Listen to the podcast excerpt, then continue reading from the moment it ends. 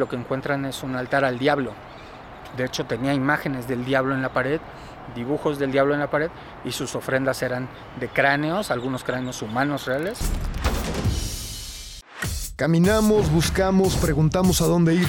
Quizá exista una respuesta a todas esas preguntas. O a lo mejor no y solo estamos disfrutando del viaje, en el cual vamos conociendo a diferentes personajes que caminan igual que nosotros. El rumbo está por definirse. Esto es transeúnte. Son imágenes de la noche del pasado martes y la madrugada del miércoles, cuando el diputado federal por el partido Morena, Saúl Huerta, llevó con engaños hasta la habitación de un hotel a un menor de 15 años al que presuntamente drogó y del que habría abusado sexualmente. Bienvenidos a un episodio más de Transeúnte y el día de hoy tengo a un invitado muy especial, Carlos Jiménez. Muy buenos días. Buenos Oye, días. gracias Carlos. Tú eres reportero de la policíaca o la nota roja, como la conocemos, ¿no? Así se le conoce la nota roja, la nota policíaca, todo lo que tiene que ver con crímenes, secuestros, homicidios, robos, fraudes, todo lo que tiene que ver con Hay, policía. hay muchísimos temas muy interesantes que me estabas platicando antes de, de comenzar a grabar. En México en el 2019, según Amnistía Internacional, hubo 19 muertos y es uno de los países, el país más peligroso donde matan a más periodistas, ¿no? Entonces, digo, ahorita me estabas contando que ya tienes escoltas. Es, es difícil ser reportero en este país, pero como me estabas comentando, hacer la nota roja yo creo que es 100 veces más peligroso y sobre todo por los temas que cubres, ¿no? Es, es complicado sobre todo cuando empiezas a afectar intereses, porque eh, cubrir la nota roja y llegar solamente al lugar donde está el crimen, llegar solamente al lugar donde pasó algo y reportarlo nada más, es, es, es complicado, no es sencillo, pero ya empezar a meterte y a hablar de quién cometió el crimen, por qué cometió el crimen, con qué fin, las relaciones de los delincuentes, con quién está metido, eso es lo que provoca realmente este, este tipo de situaciones en las que te se vuelve peligroso escribir y trabajar porque afectar el- afectarlos a ellos es afectarles sus bolsillos, es provocar que los, los busque la policía, que los detengan, que los encarcelen y afectarlos a ellos es algo que no les parece y es cuando empiezan estas reacciones. Porque justamente pensamos que la nota roja pues es llegar ahí, ¿no? Mataron una persona o hubo un accidente en Iztapalapa, un muerto, chalala. Pero digamos que tú vas mucho más allá y Carlos, a mí se me viene a la mente, digo, la gente que nos está viendo a lo mejor, pues no, no, algunos no ven noticias o sí ven noticias, pero a ti te caen, eres- eh, Carlos es el reportero al que le caen primero las fotos, ahorita me vas a contar por qué, pero te caen las fotos, los videos, mucha, todo el material, ¿cómo te llega? Mira, yo tengo eh, más de 15 años cubriendo policía. Cuando yo empecé a cubrir policía no existían los teléfonos con internet, no existía el WhatsApp, no podías tomar una foto y mandarla. Entonces yo tenía que ir a todos los lugares, a todos, todos. O sea, yo iba en metro porque no tenía carro, hasta Iztapalapa, hasta Tláhuac, hasta Milpalta, aquí al centro, cualquier lugar tenía que ir. Y eso me permitió conocer mucha gente, mucha, mucha, mucha gente de las que eran policías de los más bajos, que ahora en este tiempo han ido creciendo y gente que se ha ido quedando y te puedo asegurar que al menos tengo cuatro policías por cada delega bueno, alcaldía que conozco. Entonces siempre tengo a alguien cerca del lugar, tengo, dirían muchos ojos por todos lados. Y eso me ha ayudado mucho, mucho, mucho, mucho. O sea, yo sé que muchas veces no llego al lugar porque pasó un homicidio, pero en lo que muchos están yendo al homicidio, a mí ya me está avisando alguien, oye, aquí tenemos Y esto. te mandan la foto. Y me aparte. mandan, me mandan la foto. y luego me la subes a. Twitter y se hace viral. Sí, es, que esa es la idea, ¿no? Que la gente vea lo que está pasando, que la gente vea lo que está sucediendo. Y te digo, ser el primero siempre es muy bueno. Pero además de ser el primero, tener más el fondo de la situación, eso es lo mejor. Porque como tú bien lo dices, llega la gente, te dice, "Ay, aquí hay un muerto, lo balearon, se acabó. Pero si yo te digo, mira, el muerto es el líder de los comerciantes de Tepito y quien lo mató es el líder de los comerciantes del centro histórico, porque se están peleando la calle de Peña y Peña y lo están haciendo porque ganan 10 millones en sobornos durante... Y ahí es donde, Ahí es empieza lo peligroso, ahí es donde empieza, porque decir que lo encontraron muerto sí es noticioso, pero decir todo el trasfondo del por qué y el responsable es cuando empieza la molestia de la parte contraria y es cuando empieza lo peligroso. Carlos, ¿has recibido amenazas de muerte? Sí, he recibido muchas. Eh, trato, fíjate que trato de, trato de no tener, tenerlas tanto en la mente, porque si fuera así no podría trabajar, porque eh, he recibido mensajes, he recibido llamadas, he recibido mails, he recibido fotos. Eh, la realidad es que sí han sido muchas a las que trato de no ponerle atención, pero en ocasiones ya no soy yo, la misma autoridad las he encontrado y he encontrado que son amenazas de un nivel real. He encontrado fotos mías en teléfonos de delincuentes, fotos que no bajan de internet, fotos que me han tomado los delincuentes sin que yo me dé cuenta caminando sobre reforma.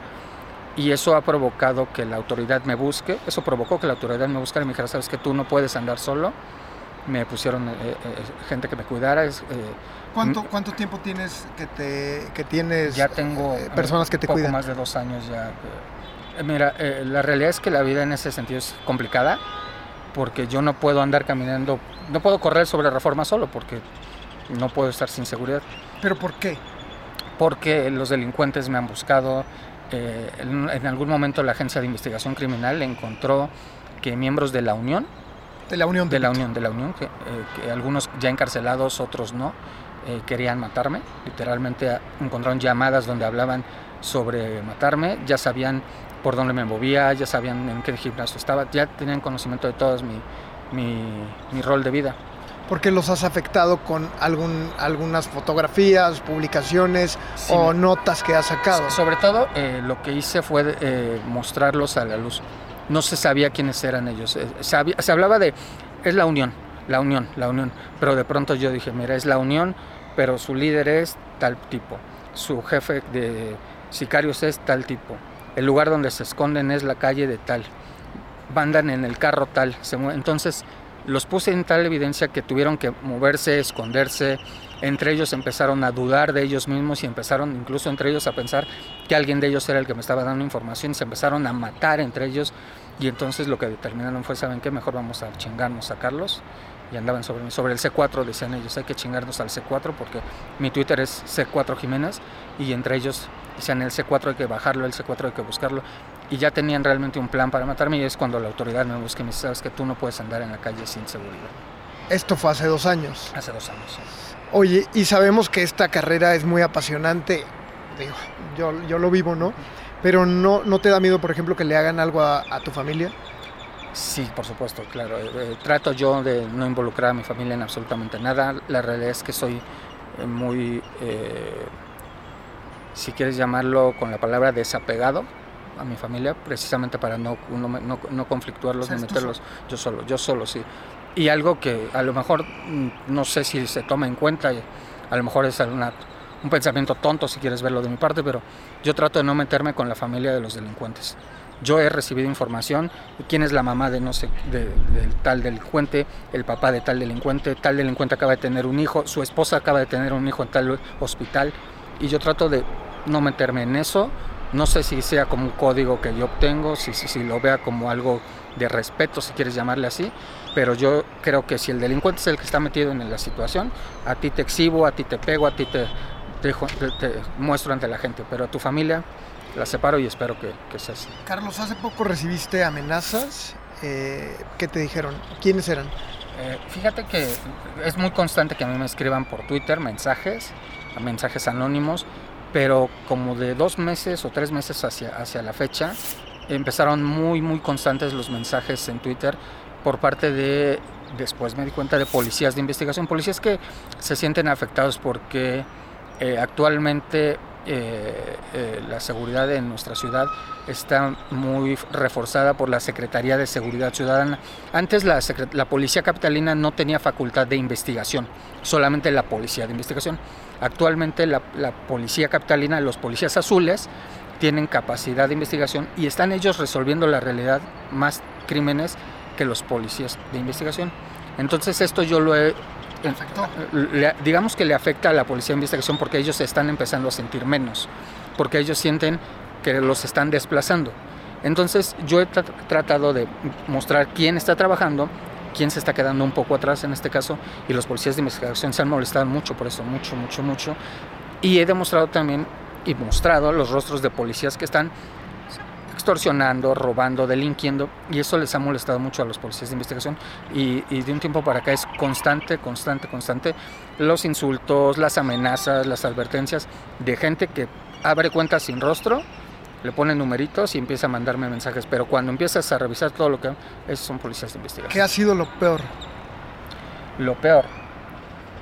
Son tal vez dos. Eh, no sé si llamarle miedo, pero sí preocupación. Eh, en una ocasión eh, me mostraron fotos mías que encontraron en teléfonos de, de, miembros de la Unión, fotos donde yo voy caminando sobre reforma y alguien se acercó lo suficiente para tomarme fotografías y esas fotos la encontraron en, en, en los teléfonos de estos delincuentes. Eh, eso fue cuando me, me, dijeron que tenía que tener seguridad, ya no podía andar sin seguridad. Y otra, eh, hace poco encontraron, detuvieron a la mamá de un líder de la Unión en Tepito y cuando la detienen a ella encuentran en su casa cocaína, armas, dinero y encuentran varios altares de santería y en esos altares que tienen cráneos, que tienen cuernos, que tienen esposas, que tienen cigarros, encuentran fotografías mías. Una fotografía mía atravesada por un cuerno y esposada con unos candados de mano que según me explicaba quien se dedica a ese tipo de situaciones, lo que buscan es que la autoridad se vuelque hacia mí, mis enemigos se vuelquen hacia mí y el cuerno significa que me quieren casar, según lo que me explicaban a mí. Muy fuerte. Sí, realmente pues preocupante tal vez. No, trato, te digo, trato de dejarlo a un lado porque si yo me pusiera a pensar en eso, ya no estaré en esto, ¿no? Justamente esto me recuerda a, a, un cateo que hubo muy grande hace un año aproximadamente, fue antes de la pandemia, donde las fotografías que tú publicaste, que vimos ahí en esta zona de Tepito Cráneos, este, era un altar a la era la Santa Muerte o era era, era un altar eh, eh, de hecho eh, es, ese cateo que tú bien dices es el, el, cateo de este miembro de la unión al que detienen sí. a su mamá ahora es eh, ahí en la calle de Peralvillo y lo que encuentran es un altar al diablo de hecho tenía imágenes del diablo en la pared dibujos del diablo en la pared y sus ofrendas eran de cráneos algunos cráneos humanos reales algunos de pasta y todo este tipo de cuernos, cigarros, dulces, es, son las ofrendas que le, hacen al, que le hacen estos sujetos, dicen al diablo para que les cuiden sus fechorías. O sea, imagínate la situación. ¿Puedes dormir? Sí, sí. Y, muy tranquilo, ¿eh? Muy tranquilo. La realidad es que eh, sí me preocupa, no lo dejo de lado, eh, pero sí, sí estoy muy tranquilo. Realmente no ha habido un día que yo diga, es que me va a pasar algo. No, no por, por fortuna no sí me ha cambiado la vida. Yo, yo antes tenía un carro convertible, bueno, lo tengo todavía un carro convertible eh, de dos plazas. Yo andaba muy feliz por la ciudad en un carro convertible, sin ninguna preocupación, con la capota abierta, no me preocupaba y ahora ando en una camioneta blindada. Tengo que estar con seguridad todo el tiempo. Antes me encantaba andar en moto, tiene años que no me subo a una moto sí mi vida ha cambiado en ese sentido. No tengo una libertad de hacer muchas cosas, pero, pero vale la pena. ¿Qué, ¿Qué, prefieres, la seguridad o lo apasionante de tu carrera? Híjole, no lo sé, porque bueno, no, puedo, no podría hacer una sin la otra actualmente, ¿no? Pero mi, mi, mi carrera me fascina, yo creo que no la dejaría. Oye, y hay casos muy, muy sonados, ¿no? Me comentabas uno de un niño que, que ocurrió de una bala perdida. Es, ese fue un caso de, quizá de los que más escándalo han hecho, y escándalo no solo mediático, sino para reflexionar. Eh, hace, fue hace algunos años, eh, un niño va con su papá al cine, a un cine en Iztapalapa, está viendo una película y de pronto el niño se, agacha, se toca la cabeza y el papá le dice, voltea y le dice a los de atrás que le aventaron y empiezan a reírse la gente de atrás y al niño lo, saca su papá y trae sangre en la cabeza, se lo lleva cargando y se lo lleva al hospital. Eh, bueno, sale del cine y le, les dice a los del cine, oigan, le pegaron a mi hijo. Lo avientan literal a la cajuela de un carro, se lo llevan al hospital. En el hospital pasa un día y se muere. Y le dice el doctor del hospital al, al papá, ¿dónde estaba? No, en el cine. ¿Dónde estaba? Dígame la verdad, en el cine. ¿Y por qué trae un balazo en la cabeza el niño? Le dice el ¿cuál un balazo? Estábamos en el cine, le aventaron una piedra en el cine, trae un balazo, le sacan una, una radiografía, automografía, y sí tenía una bala en la cabeza. A mí me busca el papá y me dice, es que yo estaba en el cine y me dicen que pasaron, yo estuve investigando, investigando, pasan cuatro días, publico la nota y se hace un escándalo porque la, en ese entonces la Procuraduría, cuando el papá de, eh, eh, inicia la investigación, le dicen al papá, y espérese, lo vamos a investigar. Lo saco y resulta que sí había sido una bala, que el niño había estado en el cine y que le habían dado un balazo adentro del cine. Gracias a que sale esa nota, la Procuraduría se pone a trabajar y descubren que fue una bala perdida que disparó a alguien calles atrás del cine, pasó por encima del cine, atravesó el techo del cine y le cayó en la cabeza. Desde ahí se inició un programa que ahora le llaman eh, Desarme por tu ciudad, que es cuando tú vas y entregas tus armas que tienes y te dan una laptop, una tableta. Eh, se ha buscado que ya no se hagan estos disparos al aire, por supuesto que siguen, pero se concientizó un poco en aquel momento, se trabajó para investigar el caso del niño, eh, yo creo que le dieron alguna indemnización al papá porque el papá ya jamás quiso volver a hablar, pero creo que eh, ayudó en, ciertos momentos. Ayudó al papá que lo tenían totalmente abandonado, nadie le hizo caso hasta que lo publicamos. Ayudó a que el cine le pusiera atención al papá y ayudó a que la gente se concientizara un poco. ¿no? Y digamos que es lo bonito de tu trabajo. Por supuesto. Digamos, digamos que es lo bueno de este trabajo, ¿no? Eso, eh, yo creo que eso es lo mejor y eso es por lo que quizá, como tú me preguntabas, duermo muy tranquilo, porque al final yo sé que lo que estoy haciendo repercute de alguna forma. Pegarle a los delincuentes repercute en que haya menos delincuentes, en que haya un poco más de seguridad.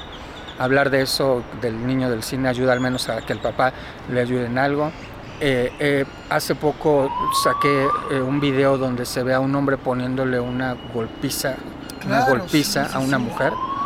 que era gente de la Guardia Nacional. Exacto, a mí me lo dan el, el, video y me dicen, pasó esto afuera de la casa en tal lugar, ayúdanos, lo publico un lunes.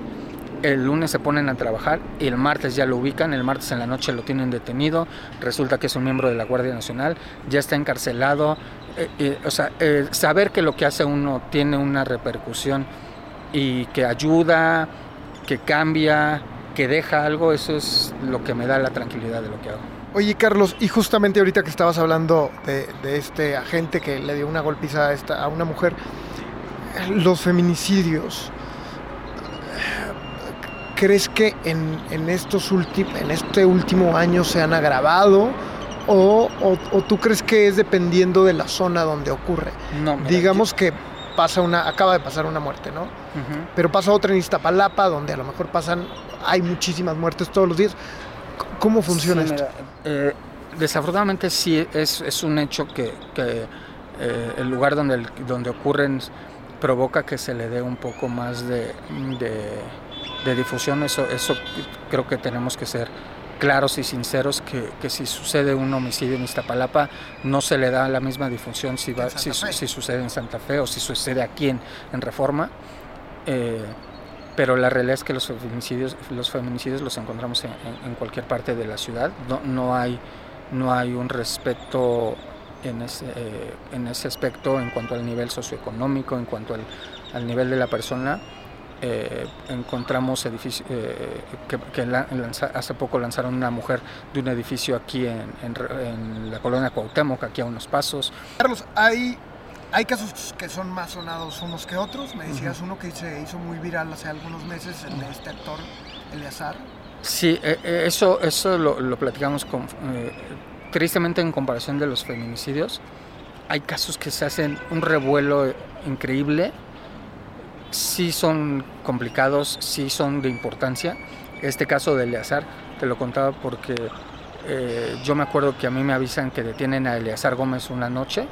Bueno, en la noche me avisan a mí y dije, Ay, ya es tarde, eran como las 10. Dije, mañana en la mañana lo tuiteo. La realidad es que no le puse la gran atención que, que, que, tal vez tenía que haberle puesto. Por la mañana me acuerdo que me despierto, hago algunas cosas, voy a salir y antes de salir dije, Ay, voy a tuitear que tuvieron en Eleazar no tenía más de cinco minutos que lo había tuiteado, ya tenía llamadas. O sea, nadie sabía. Nadie sabía, no, nadie sabía. ¿Por qué? Porque a él lo detienen una mañana y él no da su nombre, da otro nombre y dice que es empleado que trabajaba. No, no dice quién es él. Entonces se queda y nadie le hace caso. Cuando descubren quién es y me avisan y, y, ya van y lo cuestionan, oye, ¿por qué mentiste?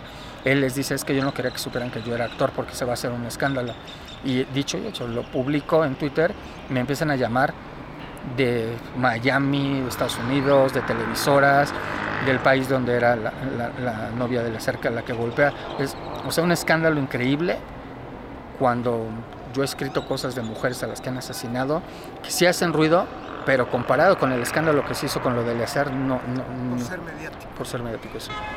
Carlos, sabemos que ahora en la pandemia se ha incrementado gradualmente el acoso a las mujeres, los golpes, la violencia intrafamiliar. ¿Cómo has visto tú desde, desde tu perspectiva a las mujeres o, la delincuencia en la calle? Hay gente que, mucha gente que se quedó sin trabajo. ¿Cómo ves tú esto? ¿Si hay más delincuencia? Eh, fíjate que sí, sí lo, la pandemia sí cambió mucho eh, y, y, ha sido en etapas. Cuando fue el confinamiento, el primer confinamiento, eh, todo el mundo guardado, lo que estaba pasando era que la policía estaba deteniendo a gente armada en la calle sin nada, sin hacer nada. O sea, eran personas con una pistola, personas con un revólver, personas con un arma larga y que hacían nada, pero no hacían nada porque no había qué hacer, o sea, andaban buscando a quién asaltar y no tenían a quién asaltar porque la gente estaba confinada. Realmente eran todos los días decenas de detenciones de gente armada que no estaba haciendo nada porque no había a quién asaltar. En el momento que empieza a salir la gente, empiezan otra vez a subir los asaltos, empiezan otra vez a subir los delitos y en cuanto se libera ya un poco más esto, surge otra vez y desafortunadamente todos esos ladrones que no obtuvieron nada durante la pandemia salen a buscar a quién robarle, salen a buscar a dónde y entonces se desata otra vez esta situación. ¿Hay zonas que eran seguras que se han vuelto inseguras? No, eh, realmente eh, todo sigue siendo igual, pero sí las zonas en las que hablamos, las zonas comerciales, las zonas residenciales, una vez más los delincuentes están buscando a quien asaltar. A sí, es como esto que ocurrió de los dos israelíes que mataron hace, hace, hace un año fue, ¿no? Que los mataron en Arts. En Arts, sí. Entonces, pues la gente comiendo ahí y... Sí, son, son estas cosas que impresionan y que no te imaginas, ¿no? Que dicen, eh, todos los días, tristemente, estamos viendo que pasa algo que dices, nunca había pasado esto y en tres, cuatro días dices, es que esto tampoco nunca había pasado, eso de Arts es algo que nunca habíamos visto fue un ataque muy bien organizado para matar a estas dos personas. Por fortuna, a lo mejor un poco tardado, pero por fortuna han ido deteniendo a los responsables de este, de este crimen, pero sí, tristemente vemos que, que la evolución del delincuente siempre pasa un nunca habíamos visto, nunca habíamos visto, nunca habíamos visto. ¿no? ¿Consideras que México se ha vuelto más peligroso en los últimos años? Sí, yo creo que sí, y además de más peligroso, eh, sea, los delincuentes parece que saben o que le apuestan mucho a la impunidad. Antes eh, tú veías que, que, la pensaban un poquito, que dudaban un poquito ante el saber que los podían detener, los podían encarcelar. Ahora es muy común que vayan dos personas en motocicleta y se metan a la Condesa, se metan a la, Benito Juárez, se metan a Polanco, asalten y, y, escapen. Cuando antes la pensaban un poquito más, ahora sí ya, ya es el riesgo total. Y tristemente hay muchos menores de edad metidos en la delincuencia y esto ha desatado mucho esta situación. Menores de 15, 13, 14 años que ya están secuestrando, que ya están robando, que ya están asesinando y que saben que en poco tiempo saldrán en la cárcel y entonces ahí andan más metidos ellos. Temas muy fuertes, Carlos. Muchísimas gracias. Gracias a ti. Muchísimas gracias. Nos vemos en el siguiente episodio de Transeúnte. Hasta la próxima.